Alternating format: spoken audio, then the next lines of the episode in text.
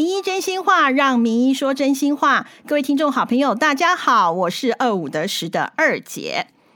嗯，因为疫情的关系，我相信很多我们的听众好朋友都跟我一样，大部分都是宅在家里头，尽量不出门去，希望我们的疫情能够赶快赶快的过去。那除了二姐，除了追剧之外，可能就会，当然呢，因为我本身也是从事出版嘛，我们也会看一些新书。上一集我就已经有介绍一本新书，叫《积少成疾》这本书。那其实有一本书一直都让我很想聊，但是又觉得心酸酸的。那后来我决定呢，我还是要找这位医。医师来跟大家分享一下他这本新书的内容。那我先把这个书名念给我们的听众好朋友听，叫做《走过道谢道歉，可以无憾道爱道别》。我在电影中看见老年照护与安宁疗护，这是商周出版社所出版的，是朱维明医师。那我们今天就把朱维明医朱医师请到了现场。朱医师，你要不要跟我们的听众好朋友 say hello 啊？好，谢谢二姐。那各位民意真心话的听众朋友，大家好，我是朱伟明医师。好，那为什么我特别想要讲这本书呢？因为，嗯，那个时候我因为这本书，当然它就是我想应该是卖的很好，所以有一些它有一些特殊曝光。那我就觉得说，哎。这样子的一个好像道别的书，好像都会写的让人家很感伤，有点难过。诶，他居然是从电影里面来看，那我就想看看说他到底选了哪些电影。我就用我我我自己也买了这本书回来看，看完之后我觉得我超有感的，光从作者序就让我就让我很有感触。诶，朱医师，你的作者序是我近年来少数看到会让我觉得。诶，心有点酸酸的耶。是哦，真的啊。去去不是蛮，就是是灵魂急转弯，是一个蛮算是正向的一部电影。对我有看这部，你要不要？我怕我们的听众好朋友没有看过，你要不要大概介绍一下《灵魂急转弯》的电影的内容？好，可以啊。就是我这本书是用二十五部的电影来带大家看一些老年人照顾跟安宁缓和相关的一些主题。嗯，那。这其中一部，也就是我是在我用序的话，我也是选了一部电影来谈这个自序，就是《灵魂急转弯》。那《灵魂急转弯》是二零二一年的奥斯卡的最佳的动画的影片。那它的故事蛮简单的，就是它的主角叫做贾德纳，他是一个中学的一个音乐老师。那他一直有一个梦想，就是要成为一个厉害的一个爵士的乐手。嗯，那有一天刚好就是。他以前的学生呢，已经现在真的是在玩 band，在爵士的乐团里面，他就说啊，我们 band 刚好有一个空缺，嗯，那我们导我们那个主唱呢是很这个爵士乐的这个大咖，那刚好有个那个钢琴的空缺，你要不要晚上来过来？他就很开心就答应了。那没想到就是一直在梦想当中的一个事情终于发生之后，但是在他一出去啊，他就梦想着要晚上要去那个演奏的时候，他他在路上就遇到了一些意外。他不小心就身就身亡了，这样子。但是故事故事并没有结束，他身亡之后，他的灵魂呢就跑到了这个天堂啊，就是在这个天堂，就是遇到了很多很多的一个事情。他就会发现，在天堂里面有很多很多的不同的世界，就是有一个叫做坐骨进修班，就是那些要上天堂的，就是在我们凡是凡间已经死亡的人，就是要准备去投胎进到下一个轮回。啊，但是他不想要这么快就投胎，因为他心里面就一直想着。晚上一定要赶快，他要就是起死回生，回到地球去担任那个晚上的那个音演奏的工作，所以他就逃跑，他就跑到一个地方叫做投胎先修班。嗯，后来发现所有所有准备投胎的灵魂，那些小小的灵魂都在那边。嗯，但是所有的灵魂要可以顺利投胎到。地球就到人间是要有很多条，通过很多关卡，还有要先经过教育训练啊，要告诉你这些伦理准则啊什么的。嗯。但是有一个很重要的关卡是每个人都需要，就是你必须要找到自己的一个火花。嗯嗯。那什么是火花呢？那贾德纳就觉得说，那火花就是我的天赋啊，我的志向啊。那觉得。哦，就是觉得他，他就是觉得他就是一个很有有火花的人嘛，因为他就觉得说啊，我已经有火花了，因为我想要当这个爵士乐手，所以我可以混在这这些要准备投胎的灵魂这些人之中，那我就可以混进去，那我搞不好就可以有机会去那个重返地球，然后起死回生。那这个故事，这个电影本身就是在探讨，就是他跟另外一个灵魂叫做二十二号，然后他们一起去寻找。他们的火花的一个故事，对。但是故事故事慢慢就是进行到后面到中段的时候，慢慢的贾德纳才发现哦，原来火花好像不是他想象中的那样，好像好像说一定要我们每个人都一定要有一个志向，要有一个天赋啊，就是生下来就是要做什么。他发现其实不是，他透过另外一个灵魂二十二号的一个视角，他才发现说，哎，其实原来我们生命中那些很重要的火花，很可能都是我们在生命中当中。跟我们一起经历的一些很微不足道的小事，真的，可能只是父父母亲的一些话语，或者是你们去曾经吃了一顿饭，或者是一阵风吹来，然后你觉得说哇，人生真的很美好。他觉得他后来才慢慢发现说，其实真正的火花是应该是去重视我们的生命中的每一刻，那而不是一直去想说，那我以后一定要成为一个怎么样的人，我未来一定要做怎么样。但是很，但是我们大家都没有去，很少人去活在当下，去体会每一个生命的时刻带给你的东西，那个其实才是最美好的。那这个就是其实，嗯，是我看这部电影中学到很多的一个地方。嗯，我来朗读一下那个，呃，就是朱医师他的自序。我觉得这段自序写的让我其实。其实电我在看电影的时候，这这一幕其实我是有流眼泪的，就没有想到朱医师他是说他是泪流满面。我大概念一下给听众好朋友听，就是说他说呃想起小时候妈妈妈妈帮他洗澡。爸爸带着他一起听音乐，想起想起他爱吃的披萨和派，想起他最喜欢剪完头发清爽的那一瞬间，想起他喜欢的工作，教过的学生，想起他小时候骑脚踏车感到风的瞬间，想起坐捷运看到夕阳的余晖，想到爸爸老了，我们坐在一起弹琴，想起和妈妈一起站在沙滩沙滩上，让海水冲刷他们的脚。其实他的火花其实都非常的小，哎，其实会让我们。有深深共鸣的其实是小事，而不是什么我们认为的大事。对，但是其实我们常常都会忘记，就是会觉得那些小事好像都是都是很平凡，就是很微不足道，或者是每天会发生的事情，那就忽略那些小事。但是其实那我们的生命的组成，其实就是由那些很很平凡，但是又很重要的小事所组成的。对啊，这些小事其实就是我们生命中的养分，对不对？好，然后呢，这个呢，就是你看光绪，各位听众好朋友，是不是？尤其尤其是二姐朗读完之后，是不是觉得更更有 feel 呢？好，然后呢，后面呢，我就开始往下看，因为里头的二十五部电影，其实我大部分都看过了，我就看到了有一个让我，其实那一个让我有点看不下去，哎，呃，我的看不下去不是不好看哦，是看完以后心真的是。太酸了！我想，我我讲完之后，听众好朋友一定也也如果有看过这部片子，一定很有感。与神同行，当这是一部这部片，应该大家都很多人都看过了，尤其是现在电视上还会重播嘛。那诶，那朱医师，你要不要跟我们的听众好朋友也一样，大概介绍一下《与神同行》这个这个这个这个剧的大概的内容？好啊，它这是《与神同行》是一部很好看的韩国电影，它是描述一个消防员啊，叫做金志宏，他是消防员在火场上有一天就意外上升的，然后就被死者带到地狱，那要通过地狱的七大的审判才可以顺利的转世。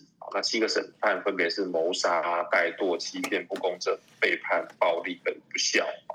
他才发，他经过这七关才发现说，哎，其实自己真的是在。人世间过活的时候，其实有做了一些错的事情。那他从这七关里面慢慢去做一些反省跟反悔。嗯，但是就是在其中一关，就是那时候看的，就是会让我觉得蛮难过，就是在不孝的那一那一关哈。嗯，那为什么是不孝？因为电影里面有一个伏笔，就是说主角很年轻的时候就离家出走，就离开他的妈妈跟弟弟，嗯，到外地独自打拼哦。那他努力赚钱之后再把钱寄回家，嗯，那我就觉得很奇怪，那做什么？就是既然这么喜欢妈妈跟弟弟，那为什么又要离家出走啊？嗯嗯，然后又又把钱再寄回家，那你不是大家一起住在一起，然后一起好好工作赚钱养家，给妈妈不就好了吗？对呀。那到这个这个剧情到后面才揭露，就是说原来是主角在高中的时候其实家里很穷，嗯，然后妈妈又得了奇怪的一些疾病，弟弟又吃不饱营养不良，所以他身为家里面的一个长子。嗯，他有这个承担家里的责任，所以有一天晚上，他就决定说：“那妈妈现在已经成为家里的一个负担了，然后他觉得就是要用枕头呢，就是把妈妈给闷死，然后再跟弟弟一起吃安眠药自杀，这样子，就是一个很沉重的一个剧情。”对。但等他真的要做的时候，他他就是那个都已经把枕头要举起来，在妈妈熟睡的时候，嗯嗯，但是呃，他枕头拿在前面嘛，但是他就举着枕头，一直没办法真的下手，因为他还是对妈妈有那份很深刻的爱，对，所以最后他就就把枕头就丢掉了。那在妈妈还在睡觉的时候，他就整个离家出走，他觉得太他觉得很很羞愧，他怎么会做出这样的事情？嗯嗯，所以他就。离家出走，那之后就没有再没有回家，只是说赚了钱就把钱寄回来。嗯，那这个他这个身隐藏在心里面很大的一个疙瘩呢，直到他死的时候被带到阴间去，然后阴间使者带他回到他那个时候，就是要把妈妈闷死那个时候，他才发现，原来他帮把枕头举起来的时候，其实妈妈眼睛是张开的。嗯嗯，就是妈妈那时候其实是就已经醒了。嗯，那他也知道儿子要对他做什么事情，嗯，但是他没有想要抵抗，他也知道自己的生病带给家里很多的一个负担，对，那他也知道儿子心里面在想什么，所以他知道儿子是为了为了这个家，或者是为了弟弟，所以他没有尖叫，也没有挣扎，他就是准备接受儿子的选择，嗯，所以当男主角看到这一幕的时候，就是几乎是崩溃了，因为他原来发现说，其实他。其实他没有看到的地方呢，是妈妈为了这个家，为了他们去承担了很多很多他看不到的一些，不管是压力也好，或者是整个家里面的一个负担也好。那妈妈其实真的是很爱他们，但是他没有。没有表达，没有没有真的去表现出来，而是在嗯那个他把枕头举起来看不到的时刻，其实是妈妈展现出他的一个爱的一个时刻。嗯嗯嗯。所以那个那一部看到这剧情的时候，就会让我觉得非常的非常感动，也非常难过。我知道你想起你爸爸嘛？嗯嗯嗯嗯嗯，对啊，对啊，你要不要跟我们？那部电影是在就那部电影是我爸爸过世之后的我看的第一部电影。嗯。然后，所以看这部电影的时候，就是剧情一直会连接到跟父亲之前相处的过程。嗯，那我父亲是，他是呃，怎么说？二零二零一三年，他八十一岁的时候，他就是因为跌倒，然后脑出血的关系，就一直是有失智的一个问题。嗯，所以我们家就是有请了一个外籍的一个呃看护工去一起来照顾他。那平常状况都还 OK 这样子，但是到二零一七年年底的时候，那个冬天很冷嘛，所以有一次他就是呃开始发烧咳嗽，嗯，那在急诊室的医生就帮他诊断是一个肺炎，嗯嗯，那就住院治疗，嗯，那大家如果对一般的医医疗了解的话，其实肺炎对我们医生来说是一个再普通不过的一个疾病的，嗯，那就是几乎是跟吃饭喝水没有什么太大的差别，因为就是。很容易肺部就是很容易会感染，因为它是一个很大的一个气管。嗯，那就是像现在的这个 COVID-19 一样嘛。嗯嗯，它很容易会感染，然后但是其实肺炎的治疗也不是这么的困难。嗯，那特别是细菌性的肺炎，它有很多抗生素啊什么的。嗯嗯嗯。所以我在那时候觉得说，那爸爸大概两个礼拜打打抗生素就可以出院，但是其实跟我想象中不一样，就是因为他年纪大了，所以他哦要躺了两个礼拜之后，他的。体力越来越下滑，然后整个状况变得越来越差，吞咽开始困难，甚至我们那时候在犹豫要不要帮他插鼻胃管。啊，嗯，那对，那这个时候瞬间联想到的就是，呃，那时候就很烦恼，万一真的要出院，然后爸爸没办法走路，他本来是还可以走路，然后可以爬楼梯什么的，那我们家是旧的公寓，也没有电梯，嗯，那就是。所以那时候在住院的时候就很紧张，到底万一出院的时候怎么办呢？是要去去难不成是要去安养中心吗？啊，还是说要去哪里啊？就没有有电梯的地方。所以那时候就跟妈妈妈在看房子，就是在网络上赶快搜寻有没有便宜的那个租屋的房子在我们家附近。嗯嗯，那是有电梯的。嗯，然后这样子，我爸爸出院的时候就可以啊去住到一个有电梯的房子。对呀。那后来真的找到一间房子，那有电梯，然后距离医距离我工作的地方也不是很远，这样。那准备要讨论要签约的时候，那有一天就是在有一个礼拜六的早上，那就突然接到那个医院的护理站的那个护理师打电话过来。那那个时候我还在台中，那我爸爸住在嘉义的医院。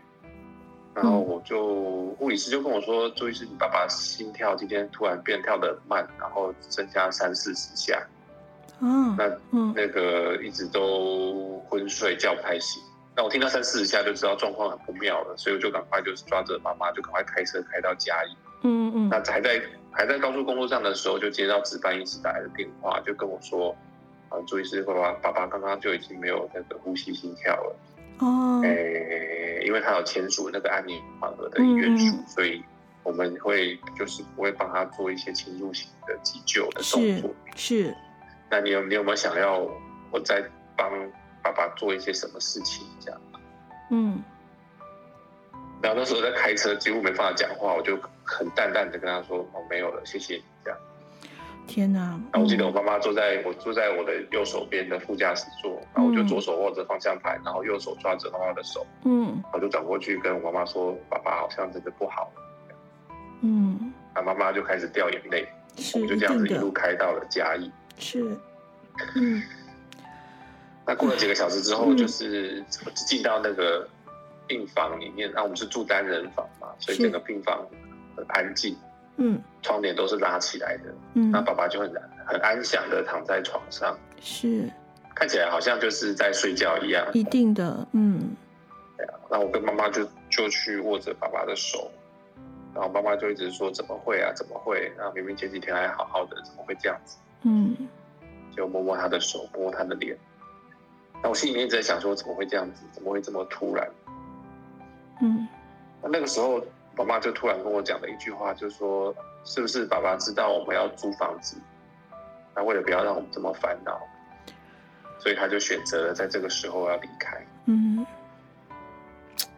那所以我看到那个《与神同行》的电影之后，我就想起来，就想起我父亲，就想说：“哦，是不是爸爸妈妈为人父母的，其实在。”不管是在生命的某一某某一个阶段，或者某一个时刻，其实他心里面只想着还是他的子女，还是他最爱的那个人，还是想要为他做一些什么。我相信一定是，嗯嗯，所以我就觉得在在那个在看电影的那个时刻，我自己也是觉得我自己有被疗愈。我就想说，哦，原来就是虽然说死亡这件事情本身是没有什么意义的。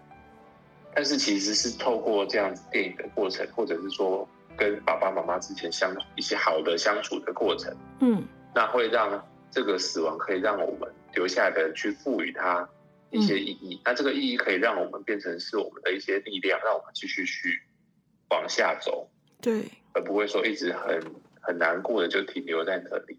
所以我就觉得这个是爸爸在最后的时候他想要告诉我们，就是不要担心他，然后他会很好。那我们也要好好的继续过我们的人生。嗯，因为这个我看到这边的时候啊，就是因为你你讲完这个呃，就是那个金志宏他的，就是他知道他父母之后，你后面接一段是善终是需要准备的，我觉得这个好难哦。可是，呃，同样的，我在看那个呃《与神同行》那一段的时候，我我跟朱医师好像，我看前面我都觉得还好。可是我看到不孝这个，尤其是他妈妈其实是知道而愿意，就是说我也不要再拖累你了，那我我我就接受你的那个时候，其实我我也是那边，我觉得那边其实，在前面的时候，你就可以看到，呃，因为那当那个时候是没有疫情嘛，所以大家都在电影院看的，就听到鼻子那种抽吸的声音。我看到那边的时候，其实我是没有办法的耶。我是，我觉得就是觉得说，哦，因为我我我我爸爸还在，但是我爸爸年纪也很大了。然后他就是他，我爸爸他是一个很妙的一个一个老人家。他嗯，我爸爸已经九十几岁了，他从来不忌讳生死这件事这件事哦。我记得他很早很早以前那个时候的器官捐赠还没有那么的盛行。我记得那时候的器官捐赠好像还要家属签名。要先签名，他就叫我们签。那时候我们就觉得说没有办法，我没有办法，我爸爸我没有办法。当然，我现在的观念已经改了。当下的我们是没有办法。你看他这么早之前，他就其实就很有那个，嗯，对于生死这件事情，他并不会很忌讳的谈。所以，他影响了我，都是到现在。就像呃，我的健保卡很早就注记，就是呃，我我可以捐的全捐。最好是连大体都捐掉，然后我也不要办，我也不要办那个告别式，就是就是把我如果到后就是剩下的烧一烧，烧完之后呢，呃，我想要花葬，因为我很喜欢种花，我想要树葬那一种花葬这种，这样就好了。然后千万不要帮我办告别式，然后都弄完了之后，在我的脸书上跟大家、跟我的当时的亲朋好友讲说我走了，这样就好了。我我不要有任何的，因为我觉得如果我我我要走之前，前面应该有身体虚弱或是生病嘛。如果那段时间都没有什么联络，那我也不希望就是说我在办那个什么，嗯，就是那个叫什么告别的什么的时候，大家再来哭，我也觉得，对我也觉得，或在殡仪馆那种。我也觉得蛮奇怪，不论是家祭或者是公祭，我都会觉得嗯不需要。我我我个人啊，所以那时候我看到呃朱医师你在写这个的时候，我觉得呃我看到善终是需要准备的时候，我真的我觉得朱医师这本书里头有很多很多的提醒，尤其是第二个我也很看了很有感的，就是你看你讲完与神同行之后，接下来的一个就是死亡之后记忆会留下。我看可可夜总会。可可夜总会我也好爱哦。第一个真的，因为他的除了他的歌好听以外，他的歌非常非常的好听。中文版是萧敬腾唱的《勿忘我》嘛，好，然后呃英文版我也觉得好好听哦。那同样的又要麻烦朱医师，要不要跟我们听众好朋友稍微介绍一下《可可夜总会》这个剧情？好啊，其实《可可夜总会》大家应该很多朋友都看过，它就是以墨西哥王林杰。为一个背景，那有个小朋友是男主角，叫米高吧。那他是一个很喜欢玩音乐，就是会偷偷自己藏了一把吉他，然后在阁楼阁楼上面一直弹吉他这样子。但是他说家人都说你不可以弹吉他，玩音乐是不好的。那为什么呢？是因为他的曾曾祖父以前也是一个音乐家，但是就是就是因为音乐的关系，然后所以就是离家出走啊，都不管家里面啊，所以剩下来的家人就很讨厌音乐这种事情啊，所以也不能在。家的聚会当中讲到曾曾祖父的名字的，那甚至在祭拜的那个供桌上呢，也不会有他的曾曾祖父的照片，因为照片都被丢掉。但是李高就是觉得说，哇，那我喜欢音乐，那跟曾曾祖父也喜欢音乐，那我们之间应该有什么遗传呢，还是连结？但是都是没有办法，所以他就有时候去问那个失智的那个曾祖母，就曾曾祖父他的女儿。她还活着，但已经失智了。他是，但是失智，他那个曾祖母没办法讲话。嗯。但有一次，就是一个奇遇之后，米高就进入了那个亡灵的世界。嗯嗯。那就是亡灵的世界，就是死掉之后就变成亡灵嘛。嗯。他就是遇到了很多其他的亡灵，因为他也有他他们家人其他以前死掉的一些亲戚啊什么的。嗯嗯。然后他才知道说，就是啊，每一年的亡灵节的时候呢，那这个死去的亡灵呢，就可以通过那个奈何桥回到。回到现世，那然后就是回到现世去看看他们现在还活着的家人朋友。嗯，那有一个前提就是他的照片必须要被摆在那个供桌上，就是才有才有办法回到透过走过那个桥，然后从亡灵的世界回到现实。那他也在那个亡灵的世界遇到他的曾曾祖父，但是他没有办法回家了，因为所有人都已经不记得他。嗯，那也把他的那个照片都丢掉了。这样子。最可怕的一件事情就是，如果真的在现实里面都没有人记得这个人是谁，就是记得这个曾曾祖父他曾经存在过的话，他连那个亡灵的形体都会消失。那就是第二次，整个人就对，那就是第二次真正的死亡。对，就就你连灵魂都没有了，这样就整个人都不见。对对对。所以其实这部电影是在探讨一个记忆的一个主题，就是说，当我们每一个人都会死掉嘛。那我们死掉之后，是不是会到底会留下一个什么样的一个记忆？那被记得，或者是让别人记得你，嗯，这件事情，或者你记得别人这件事情，那到底对我们的生命来说是不是很重要？嗯，那我觉得这部电影是在探讨这个记忆的主题，那也跟我自己的生命的经历有一些关联性，所以我很喜欢这部电影。对啊，因为你写到户口名上名簿上的五个人，哦，我看完也是，真的是。你怎么那么会写？看了真的是，真的是。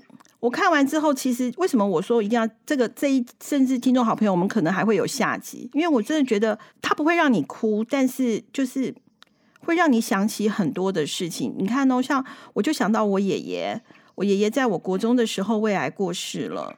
我我有的时候就会可能会经过曾经跟他的某些记忆，我就又会想起他，想起他。我已经不太记得他的声音了，但是我就会记得那样子的情景，因为我国中我爷爷就过世了嘛，然后就会你就会因为看那个亡灵，我就在想说，天哪，我的小孩都没有都没有机会认识他们的曾祖父嘛啊，都是那我我要很具象的去讲，好像也没有办法那么具象的去讲哎，就是我要讲什么呢？因为他没有跟我共同经历过的那一段，他我讲的东西都很片段。我记得我爷爷非常的高，那我要怎么去讲？我觉得说，所以我们要怎么样去？有那个记忆到底是哎，我讲的乱七八糟的，朱医师你一定懂我的意思。就是到底我们要怎么样去让把这个记忆去做传承吗？还是我们要做点什么去让人家记得我们吗？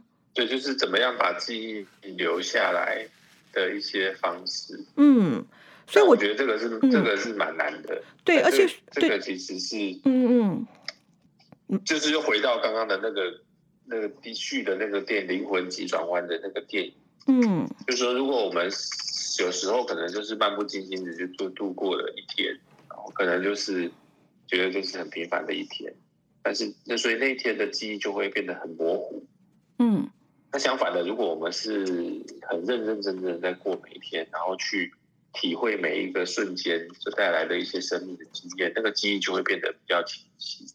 真的，因为你你你看到，就像呃。刚刚那个呃，朱医师，你你提到了，就是那个我们有的时候人很奇怪啊，就是这个就让我想到了，你有看那个史瑞克第四集吗？我没有哎，你没开始，他讲到的，就是史瑞克那个时候，他后来就是跟他老婆在一起，他就觉得很烦，因为他生了三个小孩。他就觉得好烦哦，就觉得说生活每次都没有办法做自己，他好烦哦。他不想要，他希望他原本这些离开他远点，他想要做自己。他觉得他以前一个人的时候好爽哦。那就有一个很坏的小矮人，就跟他讲说，呃，那他就跟他交换，他就说，呃，我可以给你一个，就是你可以，你你，他不知道问问了他一件什么事情，反正他就可以，他的代价就是你生命中你不要的一天，你送给我。那他就想说，反正我生命当中有很多天都是无所谓，他就送给了小，他就签了这个东西。哎，果然，就小矮人拿走他的是他出生的那一天，就他就不他就不会他就不会出生嘛。他就其实他最主要是他要取得他那个王位的地位啦，因为他是一个王国王的国王嘛。好。然后呢，他他还有一天的时间，就是太阳下山，他就会不见了。这个时候，他才发现，因为原来的所有的人都已经不再认识他了嘛。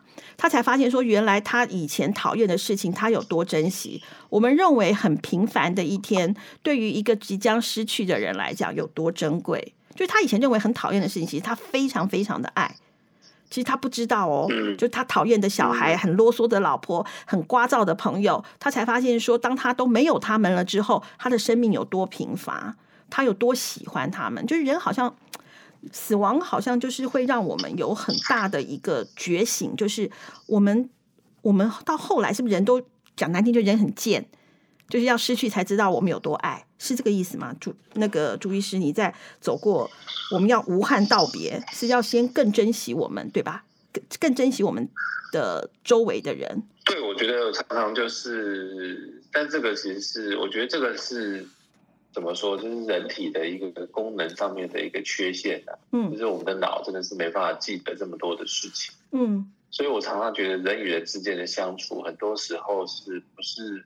都是有时候，如果不是带着这么多的一个善意的话，或者是可能是带着恶意啊，或者是怒骂、吵架啊，其实很多，我觉得很多时候都是因为我们忘记了曾经拥有的那些记忆，或者是过去曾经经历那些记忆。啊，比方说，就是就是我，比方说我我跟太太吵架的时候，那就会觉得很生气呀，觉得你不理解我啊什么的。但我觉得那个瞬间，我就会忘。忘记了我们曾经有结婚的那个时候的记忆，然后有度蜜月的时候的记忆，我通通都忘记了。